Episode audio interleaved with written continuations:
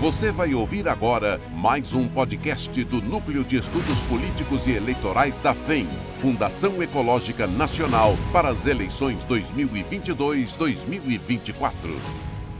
Olá, este é mais um podcast da FEM, Fundação Ecológica Nacional. Sou Gilberto Musto, consultor político, escritor e palestrante. Hoje vou falar para quem imagina que as redes sociais sejam um caminho bastante importante para publicar e principalmente para converter eleitores, como muitos pensam. É importante nós analisarmos que sim, as redes sociais neste momento, elas têm um grande valor, que uma amplitude bastante grande e também deixando muito claro suas propostas, suas ideias, e fazendo com que haja uma interação muito maior com o eleitor por intermédio de comunicação virtual é muito bem-vinda e é muito importante. Porém, cabe-nos alertar que não é a única forma de se comunicar com o eleitor se você mandar uma mensagem por WhatsApp ou fazer alguns posts ou vídeos pelas redes sociais como Instagram, Twitter e Facebook. O eleitor ele vai utilizar de vários compostos de marketing para acabar decidindo exatamente em quem votar.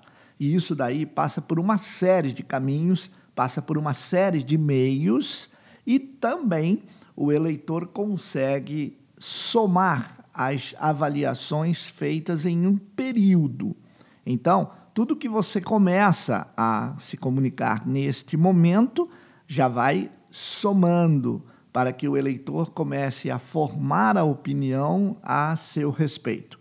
Mas aí, você sempre utilizando a internet, postando um vídeo, postando é, um, um, card é, que é alusivo ou factual a qualquer data, é você é, colocando uma opinião sua em podcasts, enfim, todo esse tipo de contato vai construindo o que nós chamamos da jornada que o eleitor vai atuando, participando, para acabar então decidindo o voto.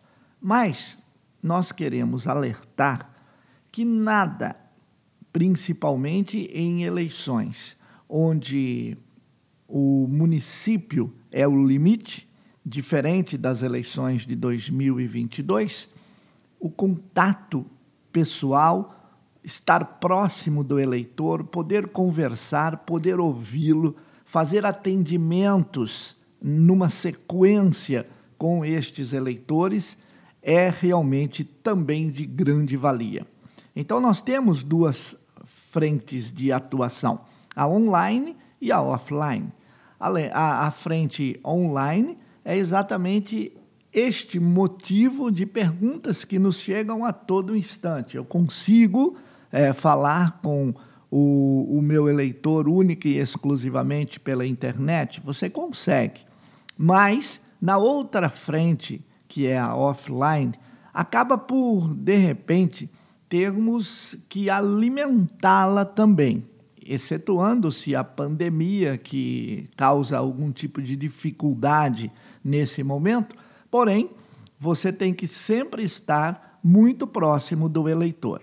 Nas eleições municipais, como eu falei, a exigência da presença, a exigência da participação junto ao eleitor, da participação onde existirá aquele olho no olho, dar ouvidos ao eleitor, sentir as suas dores, enfim, tudo o que for presencial é muito importante. Nas eleições, agora para 2022, onde nós teremos com toda certeza né, ainda alguma dificuldade de não só estar próximo e presente às pessoas, mas já é melhor do que 2020, que estávamos quase que totalmente isolados nós eh, temos condições ainda de promover algum tipo de encontro, de reuniões, sempre preservando o distanciamento, higienizando as mãos e etc. Mas o meu conselho é que você não deixe, não descarte jamais a condição de trabalhar também o offline. Sentar atrás de um computador e ficar interagindo única e exclusivamente com as pessoas, nós sabemos que tem algum resultado, mas eu não arriscaria uma eleição com este único método de comunicação.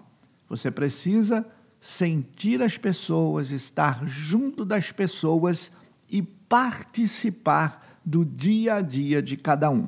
Isso também é um outro atributo que ajudará o eleitor a formar a decisão do voto e que a decisão do voto seja em você. Muito obrigado, voltaremos num outro podcast aqui no Núcleo de Estudos Políticos e Eleitorais da FEM. Fundação Ecológica Nacional. Você ouviu mais um podcast da FEM, Fundação Ecológica Nacional, rumo ao projeto 2022-2024. Eleições profissionais com estratégias vencedoras.